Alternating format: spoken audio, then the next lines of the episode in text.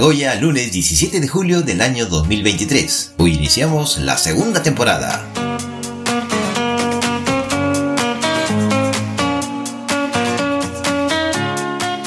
Bienvenidos a Hola Japón Podcast, el programa donde hablamos de Japón, su cultura, la vida de sus habitantes y por supuesto la de los extranjeros que vivimos en este país. Japón, como todo lugar, tiene sus luces y sus sombras. Te invito a que juntos lo descubramos.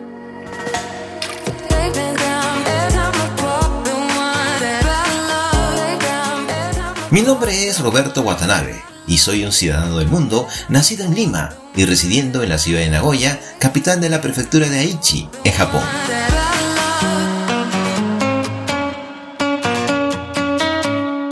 Hoy iniciamos el primer episodio de esta segunda temporada, y aquí en Japón, como en casi todo el hemisferio norte, estamos en pleno verano. La temperatura supera en muchas ciudades los 36 grados centígrados, equivalente a casi 97 grados Fahrenheit. Y eso que aún estamos a mediados de julio. Y falta agosto, que es el mes que junto con septiembre empiezan a arreciar con más fuerza los taifus o los llamados tifones.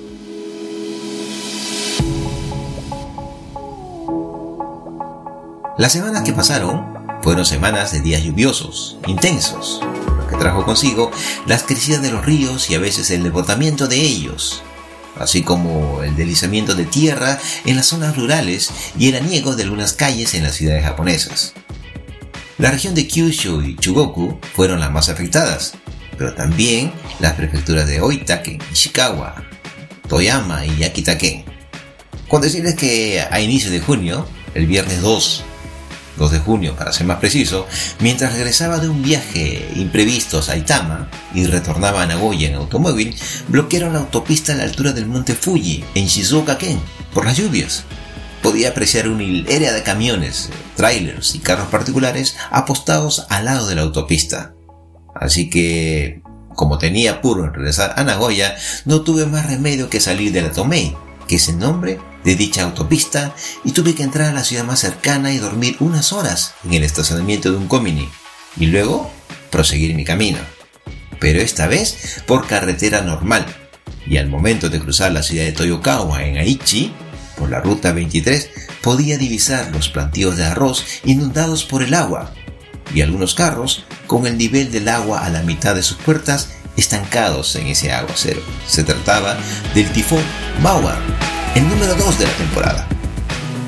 En esta temporada del año, si vives en Japón y viajas mucho por trabajo, conviene visitar la página web de la Agencia Meteorológica de Japón, donde puedes revisar información actualizada.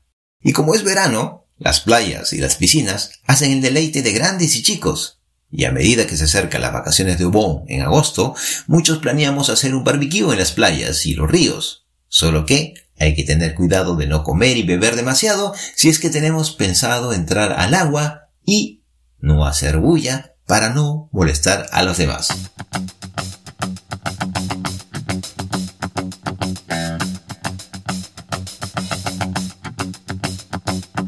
Y en el verano japonés es costumbre nipona hablar de historias de terror, de apariciones de fantasmas, como para enfriar la temperatura de nuestros cuerpos, y no hay nada mejor para ello que conversar con nuestro amigo Juanjo Nakajodo, con quien hablaremos de los fenómenos paranormales en Japón.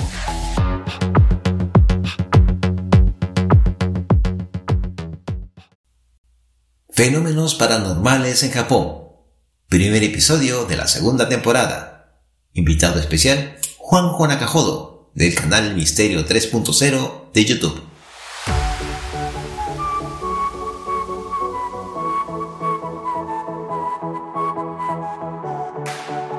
Hola amigos, y otra vez más nos encontramos aquí en nuestro programa Hola Japón y es un honor, como siempre, conversar con nuestro amigo Juan Juan Hola Juanjo, ¿qué tal? ¿Cómo estás? Hola, ¿cómo estás? Sí, después de, tiempo ya, ya quería volver a tu canal a poder conversarte un poquito más en unos temas que sí llaman mucha la atención cuando viene de Japón.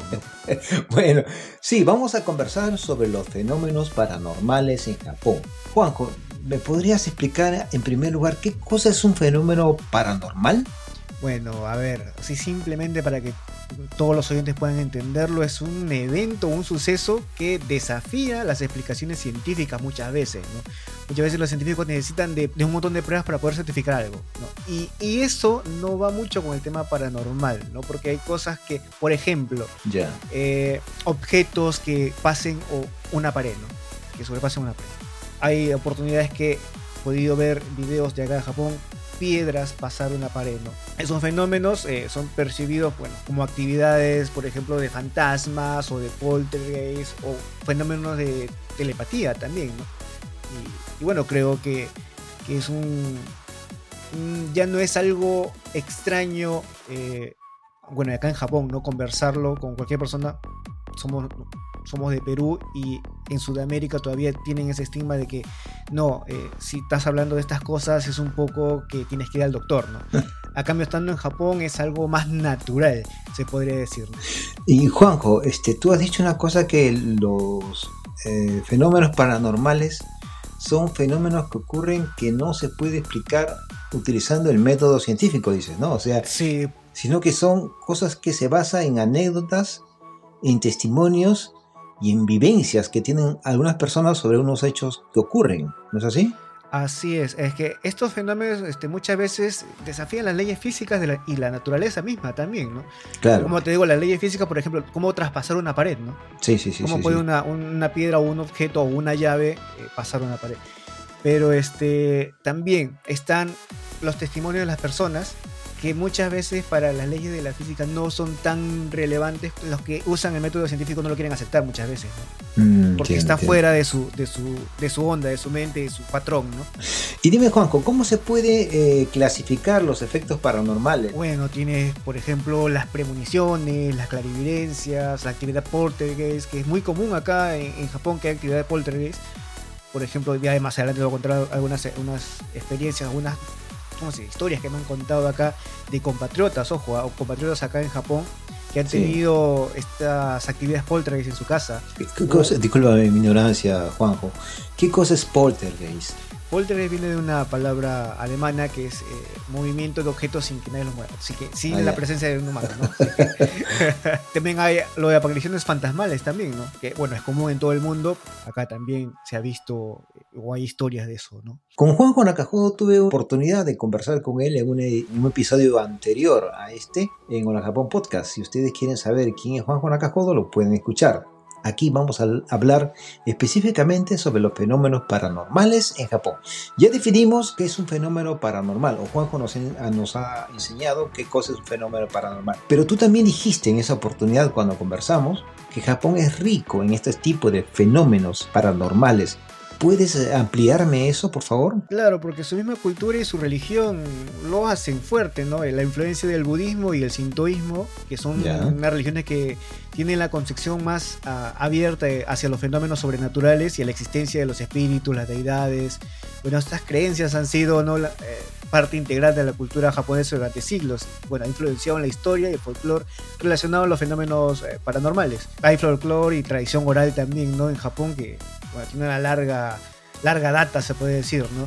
De estas leyendas transmitidas oralmente, eh, muchas veces hay historias relacionadas a fantasmas, a yokais, que son, bueno, las criaturas sobrenaturales, ¿no? Los yokai. Mm, Monstruos y, y eventos inexplicables. Por ejemplo, monstruos tenemos ahí en el mar de Japón, que se encuentra supuestamente eh, el mar del dragón o el triángulo del dragón, o Ako- Akuma no Umi, como le dicen también, ¿no? Que es el mar del diablo y bueno, todas esas historias y leyendas que se han podido tener por oralmente o por escrituras también Sí. en, en libros, ¿no? Que, que han dejado los antiguos japoneses, historia que tiene el tema paranormal en Japón, ¿no? Juanjo, mira, te viste una edición de un amigo español que te hace una entrevista en uno de, en uno de los episodios de su canal. Habla sobre el parque Aokigahara, que también conversaste conmigo. Hace poco también publicaste un video del parque de Aokigahara.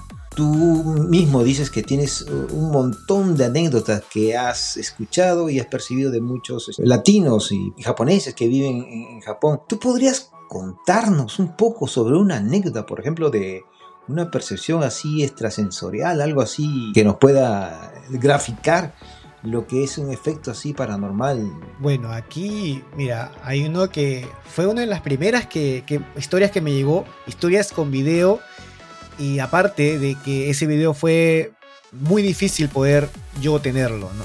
Y te explico por Sí. qué. Ahí en una casa de una compatriota peruana, Sí. ella se iba todos los días a trabajar de noche, ah, bueno, hacía Nicotay, dos turnos, Mm.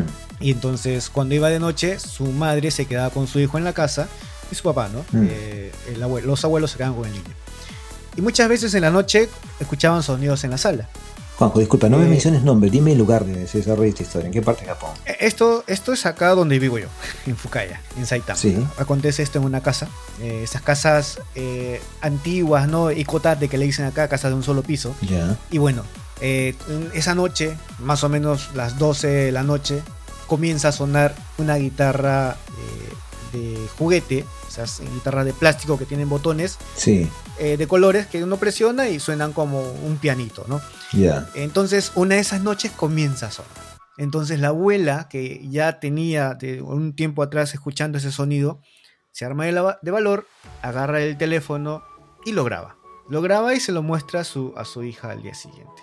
Entonces, eh, viendo el video, eh, la hija baja la, la guitarra que estaba colgada en un perchero, que bueno, el niño ya estaba grande y ya no lo usaba, y se dan con la sorpresa que esa guitarra no tenía baterías. Ya. Y si no tenía baterías, ¿cómo podría prender la luz? Porque en el video se ve claramente cómo prende la luz, cómo se escucha el sonido de la guitarra. Mm. Cuando está, se enciende la luz, suena el sonido. Y otra cosa, y otro dato aquí, que cuando esta señora va a presionar los botones, eh, los botones estaban duros y no se movían. Ah, ya. Entonces no había cómo, ni siquiera una falla de, de- de cables eléctricos porque no había batería. Claro. Si, si nosotros este, aplicáramos el método científico para tratar de explicar este fenómeno, no tendríamos cómo, cómo poder hacerlo, ¿no? Porque No. todo, todo, el, todo el, el esquema nuestro se va al, al tacho, por decirlo, ¿no? Mira, si, si queremos aplicar el método científico, tendríamos que tener primero la, la guitarra con la batería. Entonces, si la guitarra tuviera batería, podría haber un fallo eléctrico en el circuito para que produzca esos cambios de, eh, de energía y mover los sonidos con los botones Claro. Pero en este caso no había batería. Y otro aparte, un punto aparte Sí. más, que ya se venían eh, viendo en esta casa eh, sombras, eh, Ah, se sentía en la cocina que se movían las cosas, se escuchaba el sonido de platos y cuando iban a la cocina todo estaba ordenado. Ya habían dejado, una vez estaban bañando y le habían dejado cerrada la puerta, no podían salir del- del- de, la, de la ducha. No te puedo creer. Sí. Sí. O si no, el señor, el señor iba a- afuera a fumar y cuando quería entrar, la puerta estaba con llave y nadie le había cerrado la puerta. Entonces ya tenían más referencias de, de lo que estaba pasando en esa casa. Bueno, ya se mudaron. y Ah, hace claro. unos meses atrás Sí. eh, yo fui, pasé por ese sitio Sí, y me porque en ese sitio habían tres casas. Y la casa donde pasaba esto era la del fondo. Esta vez que paso por ahí, solo están las dos primeras. La última casa ya está demolida. Ah, ya, ya. Por algo será, ¿no? Claro. Si no hubieran demolido las tres casas, ¿no? Pero las, las tenían, tienen el mismo tiempo las casas porque eh, son de una misma empresa, ¿no? Así que- Mm, pero así estas cosas eh, me llegaron a mí y bueno, me, me llegaban en el tiempo, ¿no? Que, que recolectaba historias. Y no solo, solo historias habladas, sino también con, con pruebas, ¿no? Con videos. Por ejemplo, este video sí, para, para poder obtenerlo yo y poder mostrarlo en, en YouTube, en mi programa o algo, sí. fue muy difícil. Mira, me pasaba cualquier video que tenía en ese teléfono, mucho más pesado, tenía más gigas, Mm, y, y normal me podía mandar por mensaje. Y Sí. ese video no, no podía salir de teléfono. no te puedo creer. Lo conecté a mi computadora, descargaba cualquier foto o video que tenga en ese teléfono, menos ese de ahí. Salía error, error, error. Lo único que hicimos fue poner el teléfono y grabarlo. Por encima con otro teléfono. Ah, entiendo. Grabar la pantalla del, del- del celular. Claro. Y, y es así como tengo yo el video acá. Y si quieres te lo paso para que lo pongas en tu hoja web después. Claro. Y, y- y puedan, puedan, puedan ver lo que le estamos explicando en esta historia, ¿no? Ya, ya, qué interesante. Y, no sé, otra, otra anécdota así de, de, de, de- de- de fantasmas, por Mira, ejemplo. hay, hay una anécdota que me contaron Sí. Y esto fue raro porque también fue con pruebas y me mostraron las pruebas. Es de un señor ¿no? que, que vivía por acá también en Saitama y me cuenta su experiencia en desdoblamiento, podría ser, ¿no? Creo que podría en- encajar en ese tema de desdoblamiento. él, bueno, termina una relación con su pareja. Sí. Él se queda mal, se queda triste, se quedó acá en Japón y ya regresa a su país. Eh, y bueno, cae en la depresión de tomar y todas estas cosas. ¿no? Un día de estos, dentro de su departamento, ve una mujer sentada en, en su mesa, en su cómoda. Mm, Y, y él se asombra, ¿no? Que quién era ella, ¿no? Sí. Pero para estos días antes, amigos que iban a visitarle lo molestaban a él, le decían, oh, ya estás con una pareja. Porque amigos miraban a una mujer en la casa. ¿no? Y Ay, él ay, decía, ay. no, no me molesten si estoy solo. Ah, estás solo. Y comienzan, tú sabes, no, los lo, lo latinos, va, picarón, que eso, no estás Ah, escondiendo. sí, sí, sí. O sea, la gente la miraba. La- los amigos que iban ahí la miraban. A ver, Juan, a ver, no- me estás hablando de una persona que ha terminado con su pareja. El hombre está deprimido y bueno, y se queda en su casa solo viviendo. Sin embargo, cuando los amigos pasan cerca de su casa, miran a través de la ventana la silueta de una mujer. Así es. Pero él, él jura que está solo. Y sucede que en un determinado momento, noche o día, no sé, el tipo Noche. mi- noche, él- él en una- durante una noche, él mira a esa mujer, a esa mujer que le miran sus amigos. ¿Y qué pasó después? ¿Qué, qué pasa? Cuéntame. Esa noche él quiere tomar una decisión muy drástica, ¿no? Y comienza a tomar unas pastillas. Una decisión drástica. Todos los que están escuchando se imaginarán qué cosa es. Ya, Y él, al, tomar, al querer tomar estas pastillas, tomó algunas. sí, Esta chica se materializa delante de él y le dice, no hagas esto, no vale la pena. Y él se asusta, ¿no? Porque la ve de la nada en la casa, ¿no? ¿Y tú, ¿y tú quién eres? Le dice. Me dice, yo siempre he estado acá, le he dicho ella. Mm, Eh, le dice, no hagas esto, ¿por qué quieres hacer esto?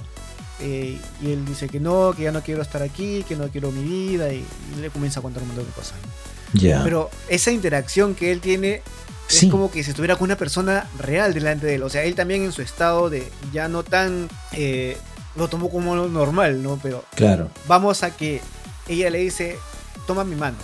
Él le agarra de la mano y él cae tendido a la cama. Y él cuando abre los ojos, Sí, él se encuentra en el país de donde es, dentro de un ómnibus. ya. ¿ya? Todo, esto me, todo esto me lo contó él con lujo de detalle. Él abre los ojos, ve hacia afuera del ómnibus y ve, reconoce el sitio, reconoce la calle y todo. Y ve a su ex esposa con su nueva pareja y, y él quería salirse del ómnibus, ¿no? Y Mm. este espíritu, ente, fantasma, esta mujer que estaba con él de la mano, Sí, dijo, si tú me sueltas, tú te quedas acá. No vas a poder regresar. Así que mejor mira, observa que todo está bien y que no vale la pena lo que tú quieres hacer. Y después de esto, este ómnibus sigue avanzando Mm, y ve a su prima afuera. ¿Ya? ya. Y la prima lo saluda y él también hace por saludarla y quería bajar del ómnibus y de nuevamente esta mujer o este ente le dice, no me sueltes si no te quedas aquí. Entiendo. No aquí en el ómnibus, sino en un espacio. Y él en eso, no sé, me dice que de la nada cierra los ojos y cuando abre estaba de nuevo en su cama. Ya. Pero ya no estaba la mujer. Y él cuando se levanta, se sienta, ya porque ya era ya de mañana, muy de mañana, Sí, ve su computadora, ¿no? Su computadora estaba al costado. sí. El Skype estaba prendido. El Skype, ah, en ese tiempo se usaba el Skype para com- comunicarse con, con su familia de acá de Japón. Sí, Y tenía mensajes, ya. imagínate de quién. No sé, de, de- de su esposa, de su esposa, o a lo mejor de la prima que le había visto. o- Exactamente. En la historia sale la prima que lo ve en el ómnibus y él le pasa la voz desde adentro. Bueno, no le pasa la voz, sino hace una señal con la mano. Sí. Y ella también afuera. Y los mensajes que me enseña y que estaban ahí le dicen, primo, ¿cuándo llegaste? ¿Por qué no avisaste que llegaste a- al país este? no? Sí. Pero ¿por qué, no, ¿por qué no estás conectado con la familia? Y él me dice, Juanjo, yo, si, si yo cuento esto, nadie me va a creer. Pero mira, acá están los mensajes y yo no he salido de acá de Japón. Increíble. ¿Y cómo uno puede explicar esto a la ciencia? Difícil. No, tiene cómo explicarse esto, ¿no? Por eso que es un fenómeno paranormal, pues Juan, ¿no? Claro. No hay una explicación lógica para poder darle a. A menos que sea una. No sé. Transportarse por el mundo Claro. usando, no sé. Ya, ya. En, en el episodio anterior, cuando conversamos, un Japón misterioso, hablaste sobre los yures, los fantasmas. de los Shinrei Spoto, de los puntos de, de espiritismo. Perdón, ¿cómo, cómo me dijiste? De los Eh, puntos. Shinrei, Shinrei Spot es punto de los espíritus en español. Hablemos un poco más de eso, Juanjo. A ver, explícame un poco más de eso y alguna experiencia que has tenido tú visitando esos lugares. A ver, eso es en Japón muy común que la mayoría de muchachos a partir de los 10 años que ya les ese bichito de ir a, Sí, sí. eh, Es que lo encuentran, mira, y ojo, mm, que te quiero contar una cosa, que en el colegio mismo, en la biblioteca puedes encontrar libros sobre el tema de los espíritus, sobre el tema de yokai, sobre el tema de espíritus, sobre el tema de sitios donde han eh, eventos paranormales y, todo este tema, ¿no? Paranormal. mm, Por ejemplo, mi hijo hace unos dos meses atrás, con sus amiguitos, bueno, mi hijo me dice, no, este papá quiero ir a un cine sport. Sí, sí. pero, ah, eh, está- ¿Cuántos años tiene tu hijo? ¿Me estás hablando de? 10 10 años. Ya, 10 ya. años. Mi hijo cuando tenía el mayor, cuando tenía 11, también me dijo lo mismo. Y también lo llevé al mismo sitio. Sí, sí, me acuerdo. Claro, Entonces, claro. es, es algo muy abierto en el tema eh, de niños, de muchachos, ¿no? No es Mm. tan eh, cerrado el tema de los espíritus, de los fantasmas acá en Japón. Y como le digo, eh, viene de su misma historia, ¿no? Su misma cultura, ¿no? Las religiones que profesan acá tienen todo el tema espiritual, ¿no? Eh, y sus deidades también. Al tener deidades, también tienen su contraparte, que son sus demonios. Claro. Los demonios que hay en la tierra. Mm, Entonces, sabiendo todo esto, las, los sitios eh, o los spot que hay en Japón, que hay en cantidad, tienen cada historia y que he tenido la oportunidad de ir a algunos, no a todos. Me gustaría ir a varios y unos que están por la zona del sur también. En Fukuoka hay un sitio que me gustaría ir también. Eh, después en, donde en Kioto también hay otro, que en Kioto, eh, bueno, tú lo tienes más cerca que yo, Sí, está sí. Kiyot- Kiyotaki Toneru, que es el túnel de Kiyotaki, donde tienes aparte de historia, porque al momento de crear ese túnel fue hecho por mano de obra esclava, mano de obra china, mano de obra este, tailandesa, y la gente que trabajaba ahí, que hacía horas, horas y horas extras, muy mal pagados, Mm. y encima si se enfermaba tenían que seguir trabajando ahí, Sí, eran explotados, pues, ¿no? Sí, perecían en la obra y se quedaban dentro de la obra. ¿Sabes la palabra, no? El, el hitobashi, eh, el emparedado, Sí. para que dure más la obra. Bueno, esa gente se quedó ahí. Y ahora, ese túnel de Kiyotaki, si tú vas por ahí, entras a ese túnel, la leyenda o las historias cuentan que tú por el espejo retrovisor puedes verlo. Pero antes de verlo por el espejo retrovisor, eso tiene un semáforo delante un semáforo que nunca cambia. Tiene que chancar con botón. Como hay varios semáforos en Japón. Sí, Con sí. botón y chanca. Si ese botón, bueno, el semáforo cambia a verde en plena noche, es que un trabajador está entrando a la hora. Porque es para cruzar la pista. Que es muy raro que cambie el semáforo. Y bueno, Mm, y se cuenta también la- las historias de que si tú pasas por la noche ahí, puedes ver por los espejos retrovisores aún a las personas trabajando en la obra. Increíble. A ver, cuéntame una historia de esos viajes a un Shirei Spot o cerca por ahí en Saitama o en algún otro lugar que, que has visitado. Bueno, he visitado por aquí en Saitama y varios sitios que me... Es que eh, casi todo, casi todo Japón es un cine spot. creo. casi todo Japón es... Porque cada sitio tiene su historia, cada pueblito Sí, tiene su sí. historia, sus apariciones. Eh, bueno, el más cerca de aquí me he ido a Kodama y que fue una, a un sitio de la casa de Arai que no fui solo. Bueno, Mm. fui solo varias veces, fui con mi hermano también Sí. pero en grupo también. Entonces, esta que te voy a contar, que pasó a un grupo de cuatro personas, Sí. eh, nos pasó cosas ahí. Por ejemplo, entramos a la casa, ah, bueno, ya está una casa destruida, solo está el armazón, el esqueleto de la casa. eh, pero esta casa pertenecía a un señor llamado Arai. Ya. Este señor, bueno, pierde el trabajo, eh, su esposa se suicida. Entonces pasan unos meses y él, en tanta depresión, hace eh, la mal, o tiene la mala idea de tenía dos hijos, mata a sus dos hijos y él se suicida. Vaya. Esa casa quedó ahí de la nada, ¿no? Eh, comenzó a demolerse y todo, pero se comenzó a crear una leyenda, ya que cerca a la casa hay un dam. Y en ese dam, bueno, dam es una represa en japonés, Mm.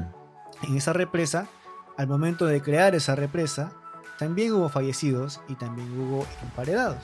Mm. Y en esa represa, al costado, están los nombres de las personas que fallecieron Ya. y todos so- se apellidan Arai. Ahora, ¿cómo, ¿cómo juntar estas historias? Cerca esa- en esa represa y ese lago hay un sitio para hacer barbecue hacer parrilladas. Sí. Y siempre cuando se juntan un grupo de personas, una persona, no sé si se transforma o un espíritu le entra, que ataca a las demás personas. Ya habían como cuatro casos que fueron registrados en la municipalidad del mismo sitio y que están cerca a la casa. Entonces, la mayoría de gente que está que trabaja ahí piensa que ese demonio o ese espíritu, ese o los espíritus, mejor dicho, que están ahí rondando esa zona, fueron uno de ellos que entró en la cabeza o en la mente de este señor Mm. que también tenía el apellido Aray y hace esa locura de eh, matar a sus hijos y matarse. Bueno, sabiendo esta historia, nosotros nos fuimos a esa casa Sí. para ver porque primero yo había encontrado en internet un video del sitio donde japoneses habían ido, así muchachos también, a, a- a ver a ver solo la casa, ¿no? Y uno de ellos pregunta eh, o grita hacia la casa, dice, si hay alguien acá, está, está alguien acá, Eh, por favor contesten. Y en el primer, eh, él cuenta, ¿no? Porque lo, lo encontré en un post, él escribe ahí, que no este, escuchó absolutamente nada, ninguna respuesta. Mm. Pero en edición de video, que el video está abajo, Sí. escucha las respuestas. ¿Cómo es eso? Primero, primero, cuando él pregunta si hay alguien acá, se escucha desde dentro de la casa que sí. Que si hay alguien que pase, que, que salude o que diga algo, y más, este, un poco más amargo, con una voz más enfadada, le dice que sí, que sí estoy. y ya al final ya los vota, ¿no? Váyanse, le dicen en japonés. Pero ya un poco más eh, amarga la voz, ¿no? Un poco más este, gruesa, así como que estuviera renegando. Mm. Entonces, sabiendo esta historia también y sabiendo muchas más historias de que si tú tomabas alguna cosa o algún objeto de esta casa, te llamaban por teléfono para que devuelvas, que es algo extraño, ya que no hay ni cámaras, no hay nada ahí, no hay ni un teléfono, ni nada en esa casa. ¿Cómo podía pasar eso? no? Eh, y aparte que mi hermano también había investigado por su cuenta y también sabía. En ese tiempo mi hermano estaba en el colegio cuando se- enteró de, de la historia de, de que uno si se llevaba alguna cosa de ahí te llamaban por teléfono. Ya, Entonces sabiendo todo eso nos fuimos a investigar. claro. Eh, fuimos con un japonés eh, que es Yokoyama. Sí. Siempre nos va, no, le gusta también este tema y hicimos un grupito ahí para irnos a estos sitios. Mm. Después Edwin, que es de El Salvador, mi hermano y yo. Cuatro nos fuimos a investigar. Llevamos una cámara, linternas, eh, una grabadora de voz y con eso nos fuimos. O sea, no nada de Spirit Boss ni nada. no. Solo queríamos saber y documentar si pasa algo o no. ¿Está lejos de Saitama ese lugar? Eh, bueno, están casi en el centro de Saitama por Honjo y Kodama. Entre esas zonas. Ya. Y bueno, llegamos, comenzamos a grabar. eh, mi hermano comenzó a cortar la historia en español para poder tener la historia en el, en el video. Mm. Salimos, todo, no pasó absolutamente nada en esa primera entrada. Y digo primera entrada porque cuando salimos voy a revisar el video para checar que todo esté bien y ya nos vamos y no había video. mi, mi memoria estaba cero, o sea, tenía batería, todo, pero no había grabado absolutamente nada. Y eso que prendo rec, cuando tú estás con la cámara prendida, la luz roja parpadea. Entonces, no había como decir, no, no he grabado, ¿no? Ya. Estábamos todos ahí. Y lo que hicimos es, ya, entramos de nuevo. Y en esa segunda entrada, cuando mi hermano explica lo de la casa, que esto pasó aquí, que acá está la entrada, en la entrada, en la puerta, en el marco, en la parte de arriba, Sí. dice la palabra Shine en caña. ¿ya? Ya. Entonces me está explicando que por aquí es la casa, que tal y tal y tal. Y cuando creo que uno, no sé, pregunta qué pasó, ¿no? Y en el audio, ya en la edición, termina de hablar que un espacio en blanco Mm. se escucha sin que nos salga de ninguno de nosotros que estábamos ahí. Claro, lo Después, y después de eso, ya, todo, esto, es- todo esto lo que nos pasó fue en la segunda entrada del mismo día. Eran como las 11 de la noche más o menos. Eh, después de eso, mi hermano comienza a tomar fotos a la casa y dice acerca y me dice, Juanjo, Juanjo, hay una luz. Mira, mira la foto, hay una luz.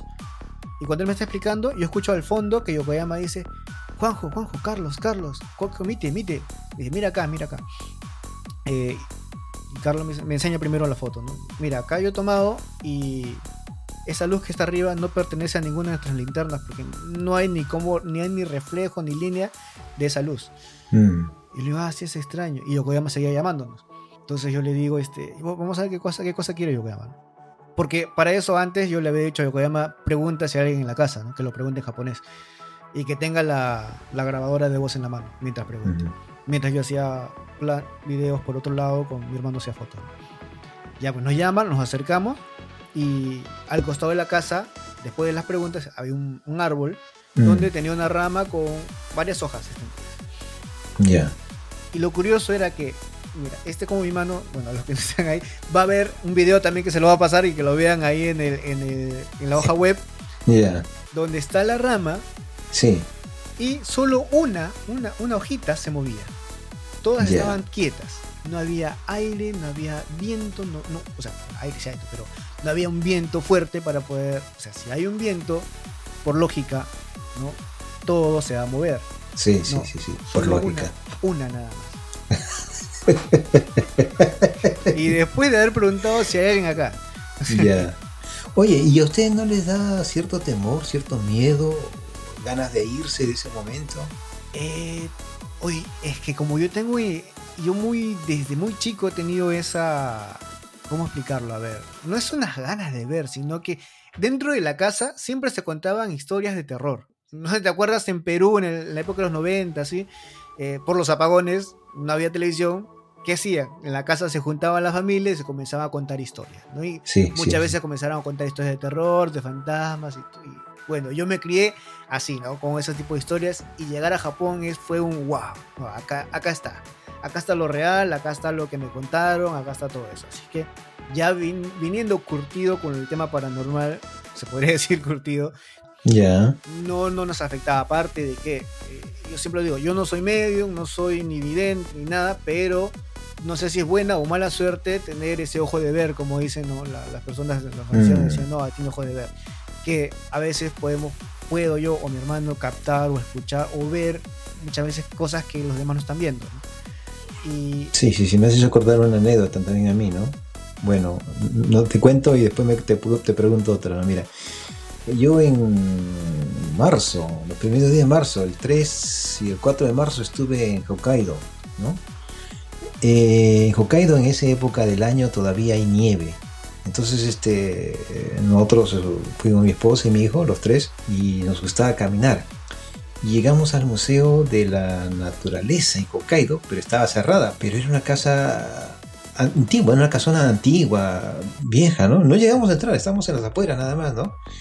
Y conversando con mi esposa y mi hijo me dice, mira papá, pero acá dice que está abierto y me enseña su celular, ¿no? Y su celular decía pues que sí, ¿no?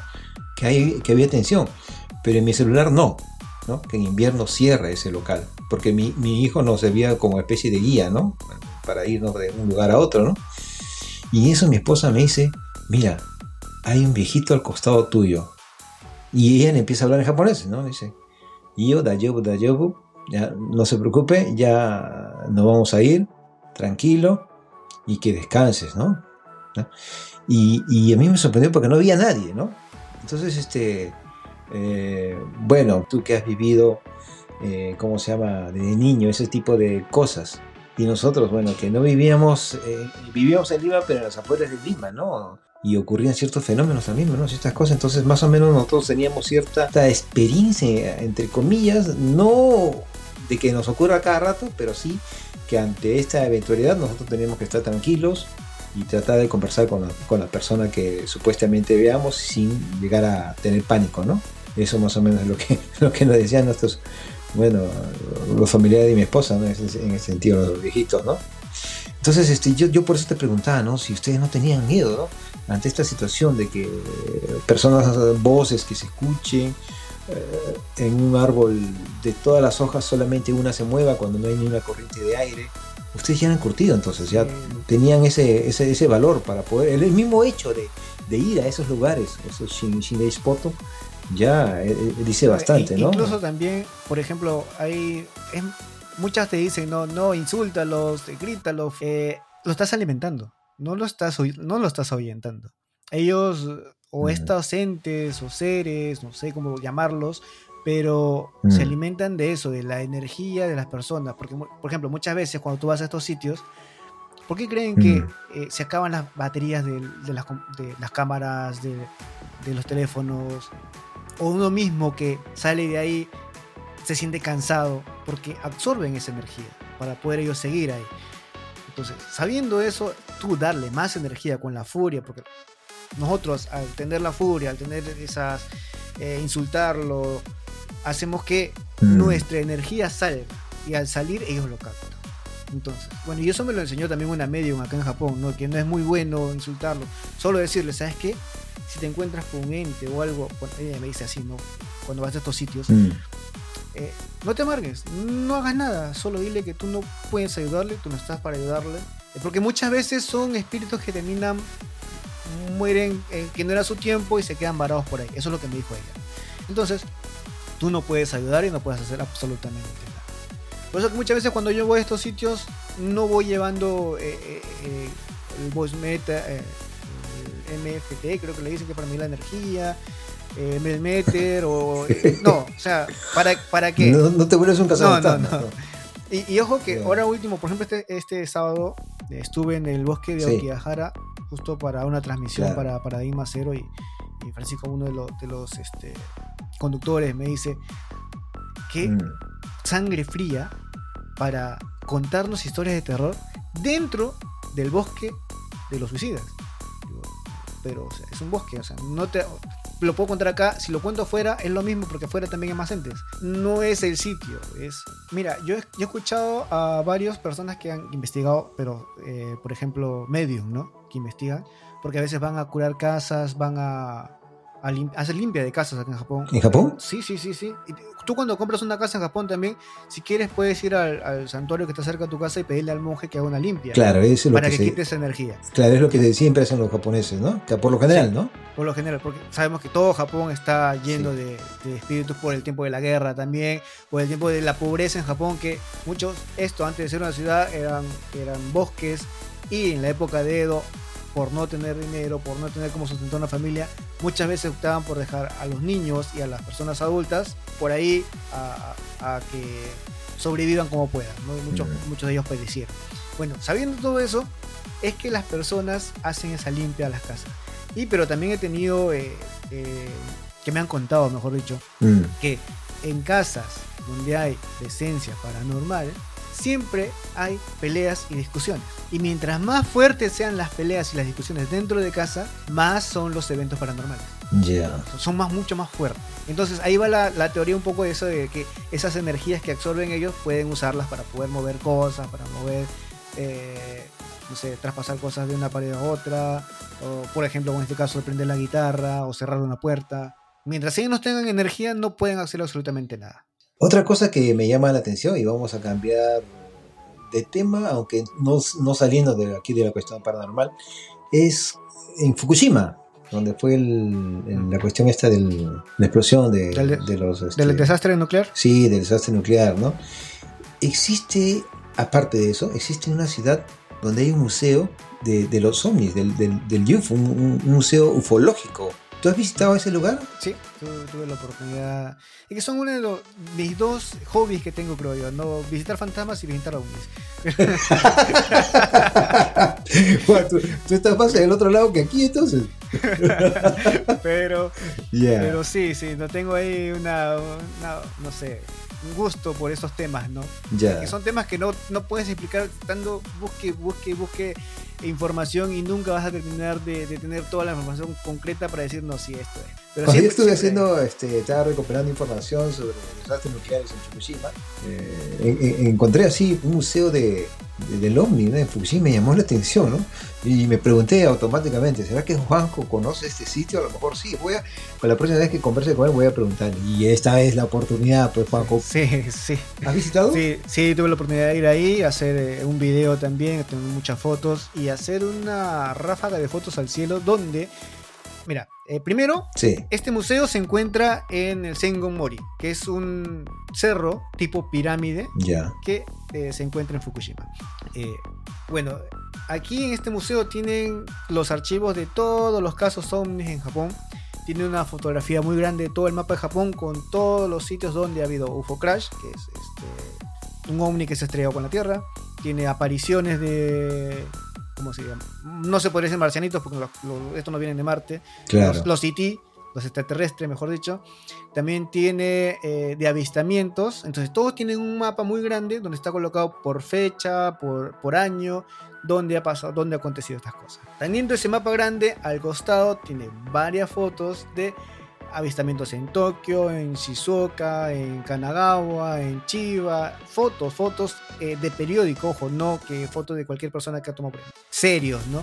Entonces no, no es que, no es como un periódico chicha por ahí, Son, son periódicos serios que han dado esta noticia. Claro, no son fotos amañadas ni nada, ni amarillentas, ¿no? Ni amarillistas, mejor dicho. Sí. Juanjo, hay personas que le dicen a los visitantes, o a los supuestos visitantes de que no son de la Tierra, hermano mayor. ¿Cómo, cómo, cómo es eso, Juan? Bueno, le dicen hermano mayor como por respeto, ¿no? Bueno, y también hay, por ejemplo, el grupo Rama en Perú, ¿no? De Sixto Paz, que tuve la oportunidad de entrevistarlo también en el canal, sí. que contó la experiencia de él, de su padre. Eh, y bueno, yo lo entrevisto a él porque yo soy de Mala, me queda muy cerca Chilca, donde es el sitio, el hotspot de, de los UFOs. Eh, y aparte, al costado de Chilca está Papaleón II, donde vivía Sixto Paz y donde fue el contacto que tuvo él con estos seres y estas naves que realizaron. Ya. Entonces, por te digo, yo de, pequeño tenía todo esto, aparte de que mi tía vivía en Papaleón II y cuando venía a casa y, y nos sentamos a la tarde y contaban las historias de terror, también contaban historias ufológicas.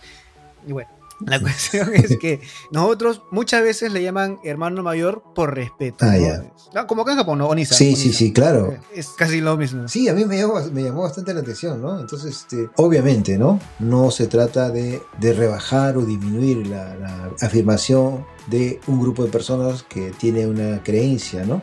Al contrario, se trata de respetarlas porque ellos consideran de que algo está sucediendo y algo está ocurriendo y ellos son testigos de eso. O sea, decir que esas personas mienten o exageran no es correcto porque no es así, ¿no? Entonces, y, ahora, si nosotros, bueno, aplicamos esa cuestión, nuestros marcos teóricos sobre el pensamiento científico, el método científico, siempre se va a estrellar contra el suelo porque no hay forma como explicar eso, ese tipo de cosas, ¿no? E, inclusive los países, ¿no? Los países avanzados, ¿no? Como Estados Unidos. Estados Unidos ahora está investigando esto. China. China también está investigando. Claro, todo, todo el mundo investiga esto, ¿no? Y supuestamente Japón por lo menos también me parece que... Mira, te cuento un dato. Japón hace unos... Antes de la pandemia, unos dos años atrás, le dijo a su ejército, no me acuerdo el nombre del ministro de Defensa, que dijo que a cualquier piloto de la Fuerza Aérea japonesa que haya visto un objeto volador no identificado en el cielo japonés que lo eh, redacte un informe y se lo, lleve a su mesa de partes. Mm. Eh, lo dijo el ministro de Defensa de Japón. ¿Lo dijo en una conferencia de prensa? Lo dijo, en una conferencia de prensa después de una eh, reunión con el ministro de Defensa americano en la isla de Guam. Mm, mira, es, ahí, ahí está ya afirmando de que hay claro que hay cosas extrañas en los cielos y hay que estar a cuidado, ¿no? Claro, hay que, eh, qué interesante eso, ¿no? Y no se trata del globo chino, ese que estuvo en Estados Unidos, ¿no? no, no, no, El, el, tema OVNI o objeto volador o WAP, como le dicen ahora, eh, son más esferas los que se ven en Japón. Ah, y este, los tipos cigarro, ¿no? Por ejemplo, en el, en, el terremoto del 2011, sí. Eh, después del terremoto... Mm eran las 4 y 30, 4 y 35 creo que la NHK coloca cámara en directo y en pleno directo por televisión, encima de las plataformas de, la central, se ve un objeto eh, alargado mm. que era del tamaño de las... O sea, llegaba desde el comienzo de una torre hasta la otra torre. Y bueno, si, lo ves en perspectiva, era casi una cuadra. Mm. Un objeto largo encima de eso, ¿no? Que bueno, no cortaron la transmisión, siguió, siguió, siguió hasta que se desapareció. Pasó por encima de eso. Ya. Eh, ¿Qué estaba encima de Fukushima? y ojo, antes del terremoto de y muchos se equivocan, ¿no? Que el terremoto de Fukushima, en Fukushima no fue el terremoto, el terremoto fue en Sendai, en Miyagi, el mm. lado más arriba. Eh, se vieron objetos voladores de 6 6 a 8 mm. esferas eh, en el cielo eh, de Miyagi tres días antes, donde también pasó un, temblor menos de 6.4 creo que fue, fue antes, un miércoles, antes del terremoto del viernes. Eh, se vieron objetos en el cielo, aparte de verse un arco iris, un arco iris muy grande ¿no?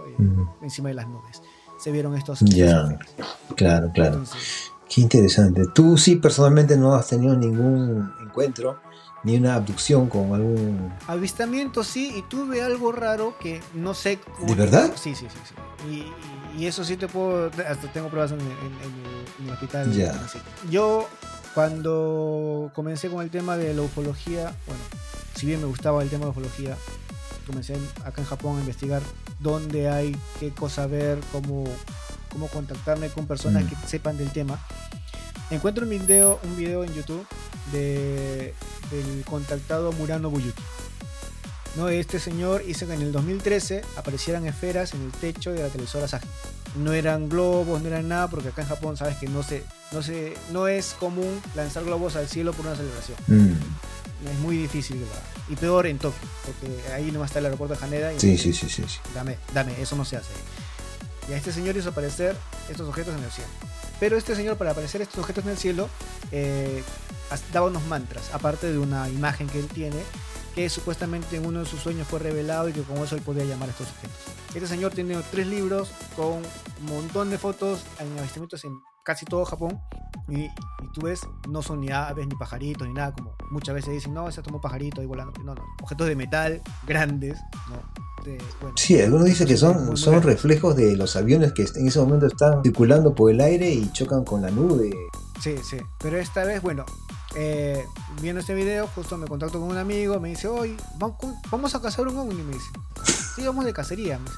¿Qué, ¿Cómo es eso? No, para ver si podemos hacer un avistamiento. Si tenemos algún avistamiento por ahí, acá. Entonces ya, pues en ese tiempo yo no tenía una cámara, nada, agarré mi, mi teléfono y mi iPad creo que tenía y nos fuimos. Nos fuimos hasta un parque, eh, de aquí a unos media hora más o menos de mi casa. Eh, estaba cerca la casa de él. Mm, Y le digo, acá, no, mejor vamos a un sitio más despejado porque había nubes ese día. Nos fuimos a Kumagaya, todos los parques cerrados. Bueno, regresamos a ese parque, el único que, que estaba con el parqueo abierto. Regresamos a ese parque y como estamos hablando del tema ufológico, le digo, oye, mira, yo encontré este video de un contactado en Japón y mira, hace esto para poder llamar a los ovnis. Y nos pusimos a ver el video.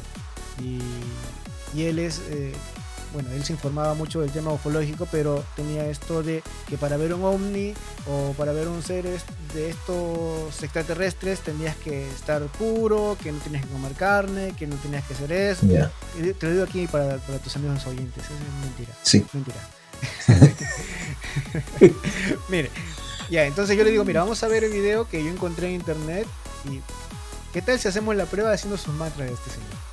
Ya, nos fuimos a ver video, todo, para esto estaba la, la- se miraba la luna ahí. Eh, eh, perdón, perdón. Haciendo su mantra, dices. Sí, sí, él decía unos mantras. ¿Qué cosa es mantra? Eh, unas, eh, unas frases ¿no? que se usan para poder hacer un llamado. Ah, ya, ok, ya, ya. Ahora sí, ya. Sí. Entonces estaba la luna, dos estrellas ahí abajo de la luna y comenzaban a venir la- la- las nubes de, desde Kumagaya.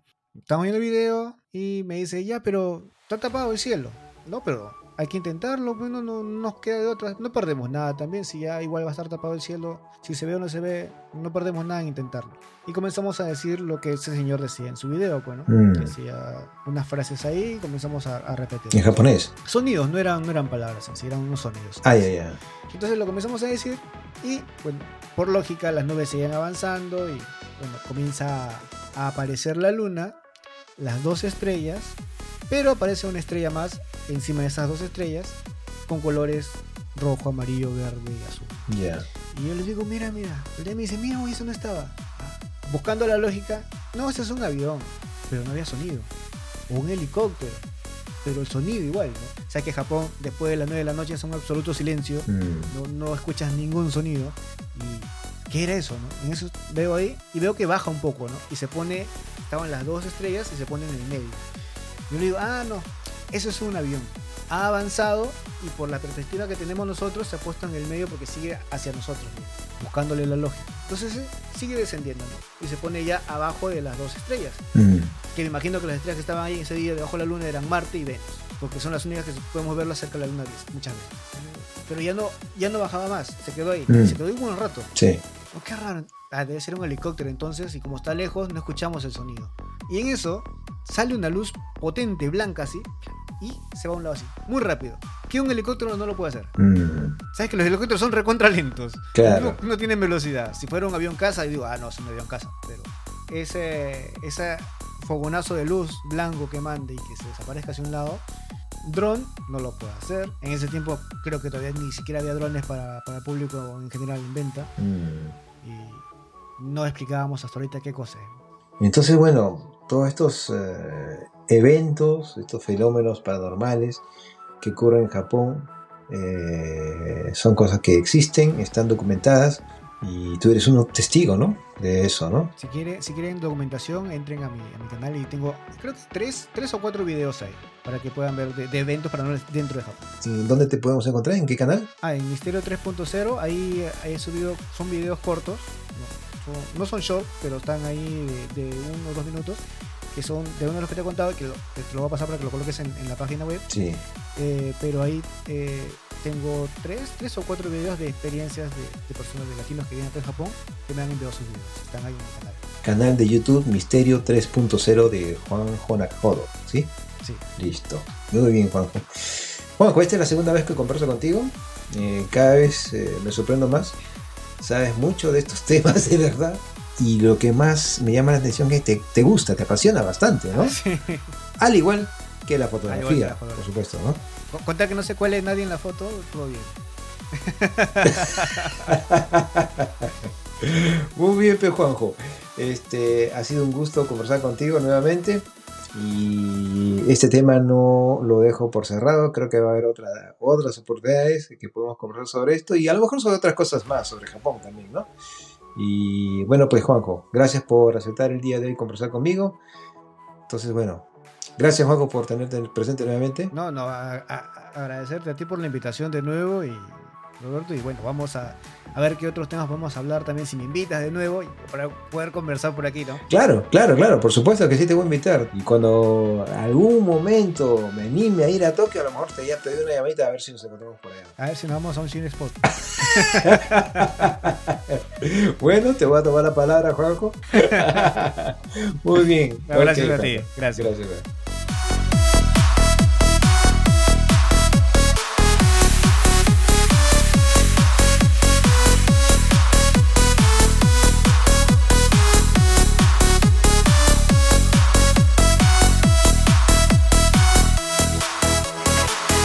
Sobre lo expuesto anteriormente, cada persona puede pensar lo que mejor considere conveniente, pero no se puede ignorar el hecho de que al margen de nuestra voluntad y nuestros deseos, ciertos fenómenos escapan de una explicación racional.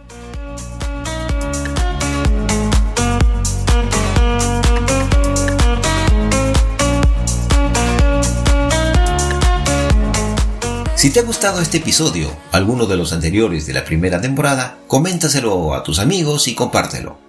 Y para el siguiente episodio estaremos conversando con dos amigos sobre el aniversario patrio de la comunidad hispanohablante más numerosa en Japón, la colonia peruana. Van a estar presentes la señora Roxana Ashiro y el señor Miguel Fujita. Y para el tercer episodio de esta segunda temporada, entrevistaremos a Ricardo Dinanja, profesor del Senati, una institución educativa de nivel superior en Perú, con quien conversaremos sobre la aplicación práctica de las 5 S en nuestra vida diaria, entre otras cosas más. Todo esto y mucho más en Hola Japón Podcast.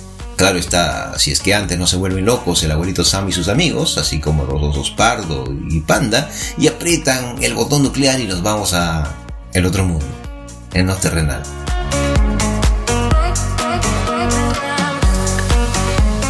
Quiero agradecer nuevamente a Juan Juanacajodo por la entrevista concedida para este programa.